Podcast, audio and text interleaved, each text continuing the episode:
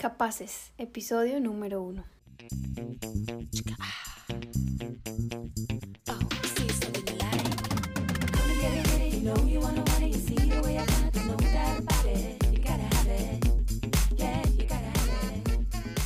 Bienvenido y bienvenida a Capaces Podcast, un espacio donde encontrarás información valiosa sobre discapacidad desde la psicología. En este episodio vamos a conocer un poco en qué consiste la clínica jurídica de la UNAP, qué aportes ha realizado con respecto a la discapacidad y la trayectoria que ha tenido. Pero antes de comenzar, quiero agradecerte por estar aquí, a ti que estás escuchando esto, y espero te quedes hasta el final. Mi nombre es Geraldine y te doy la bienvenida a nuestro primer episodio.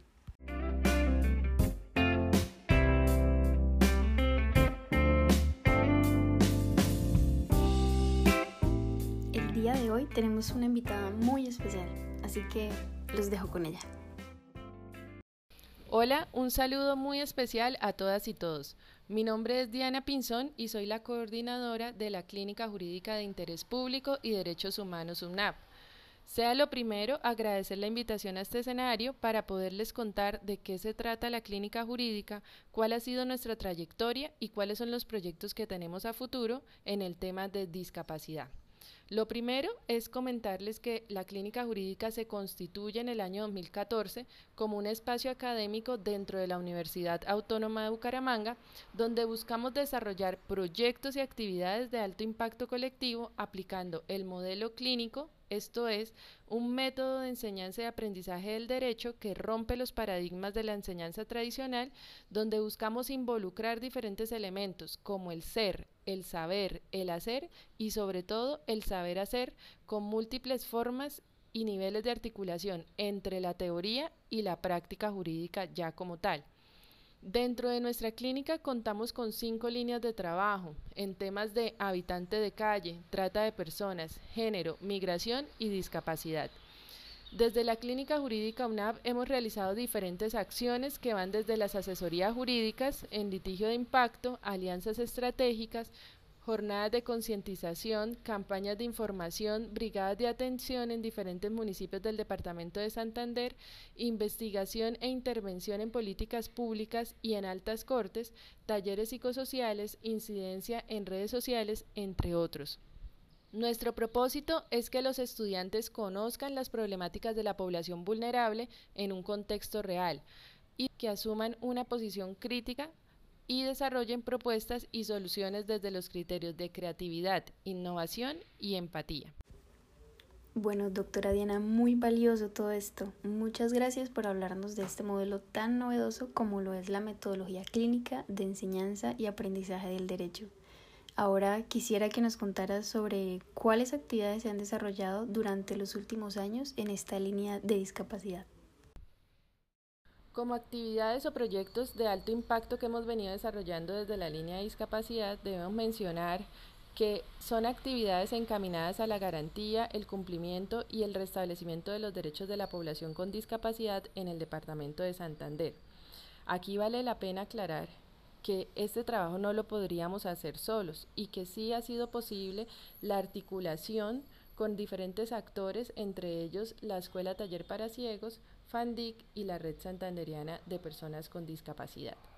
Entre los eventos que ya tenemos institucionalizados están las piñatas de celebración del Día del Niño y de la Niña, esto como un espacio de integración y no discriminación en el que comparten niños, niñas y adolescentes con y sin discapacidad.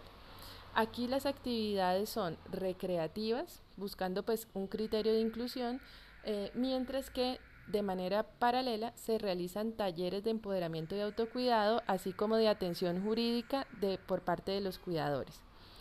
Em, también para el año 2015 pudimos acompañar a la Red Santanderiana de Personas con Discapacidad en la marcha por la dignidad contra los estereotipos, los prejuicios, las prácticas nocivas y estigmatizantes promovidas en su momento por el Teletón. Asimismo, hemos participado en el Comité Municipal de Discapacidad, siendo este espacio la máxima instancia de deliberación, gestión y seguimiento a los planes, programas y proyectos de la política pública, eh, precisamente en temas de inclusión de las personas con discapacidad en el municipio de Bucaramanga. Por otra parte, podemos contarles que todos los semestres hemos venido desarrollando un espacio que se llama Cine Clínico, donde contamos con la proyección de películas que retratan las situaciones vividas por la población vulnerable con la que trabajamos con el objetivo precisamente de generar conciencia en la comunidad estudiantil sobre la importancia de la solidaridad, la inclusión y el respeto por los derechos de las personas con discapacidad. También al interior de nuestra universidad hemos procurado generar un proyecto que se llama UNAP Incluyente. Con este hemos logrado la eliminación de barreras arquitectónicas de acuerdo con el diseño universal y las normas técnicas colombianas. Entre los cambios que hemos tenido gracias a este proyecto, pues está precisamente la adecuación de obras civiles que han permitido la ampliación de espacios, la señalización y la adecuación de escenarios que permiten el acceso a las personas con y sin discapacidad. Desde el año 2016 hemos venido llevando a cabo un ciclo de capacitaciones en lengua de señas colombianas, esto con el fin de generar eh, conocimiento por parte de estudiantes y colaboradores de la universidad en competencias básicas para el abordaje de personas con discapacidad auditiva. Resaltamos también que gracias a una propuesta realizada por la Clínica Jurídica UNAP desde el año 2016 se oferta dentro de nuestro plan de estudio de Derecho la materia electiva de Derecho y Discapacidad. A partir de ella, pues los estudiantes adquieren conocimientos y competencias para eh, su vida profesional. Otro punto a tener en cuenta es que brindamos capacitaciones permanentes eh, en el tema de la evolución histórica de los modelos de discapacidad, los modelos teóricos desarrollados, la importancia del uso correcto del lenguaje al momento de referirse a personas con discapacidad, los tipos de discapacidad, el marco normativo, el diseño universal y la importancia del bienestar emocional. También destacamos dentro de nuestro trasegar que hemos logrado la intervención ante la Corte Constitucional en función de la amicus curiae, esto frente a casos de población con discapacidad, en donde hemos participado en tres, en tres expedientes o en tres casos. Uno, la sentencia C048 de 2020, por medio de la cual se hace un análisis del Código Nacional de Policía relacionado con los animales guía de personas con discapacidad. También la sentencia C022 y C025 de 2021, donde se hace una revisión de la Ley 1996 que trata sobre la capacidad legal de personas con discapacidad mayores de edad. Actualmente nos encontramos desarrollando proyectos sobre el Plan Maestro de Movilidad del municipio de Bucaramanga y tenemos una estrategia de litigio en red con otras universidades del país para la garantía de viviendas accesibles para las personas con discapacidad. Vale la pena mencionar que en Virtual Trabajo Desarrollado para el año 2019 recibimos un reconocimiento por parte de la Consejería Presidencial de la República de Colombia en la participación de las personas con discapacidad. Bueno, y ahora me gustaría que nos hablaras un poco sobre cómo han logrado ese acceso a la justicia de las personas con discapacidad, sobre todo en el contexto de la pandemia que ha dificultado ese acercamiento entre las herramientas jurídicas y la población vulnerable. Nuestro compromiso frente al acceso a la justicia de la población con discapacidad se mantiene.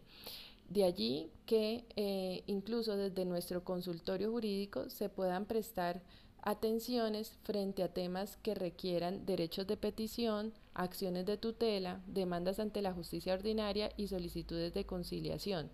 También eh, solicitudes de apoyo frente a la ley 1996 y todo lo referente a contingencias que se presenten en materia de salud, educación, espacios accesibles. Estos servicios los construimos con base en los principios de calidad, oportunidad y eficiencia, lo que nos permite pues, generar acciones reales que busquen el mejoramiento de la calidad de vida de las personas que buscan nuestro servicio. Frente a la situación que tenemos con ocasión del COVID-19, es importante mencionar que se han habilitado diferentes estrategias de atención virtual para la recepción de casos.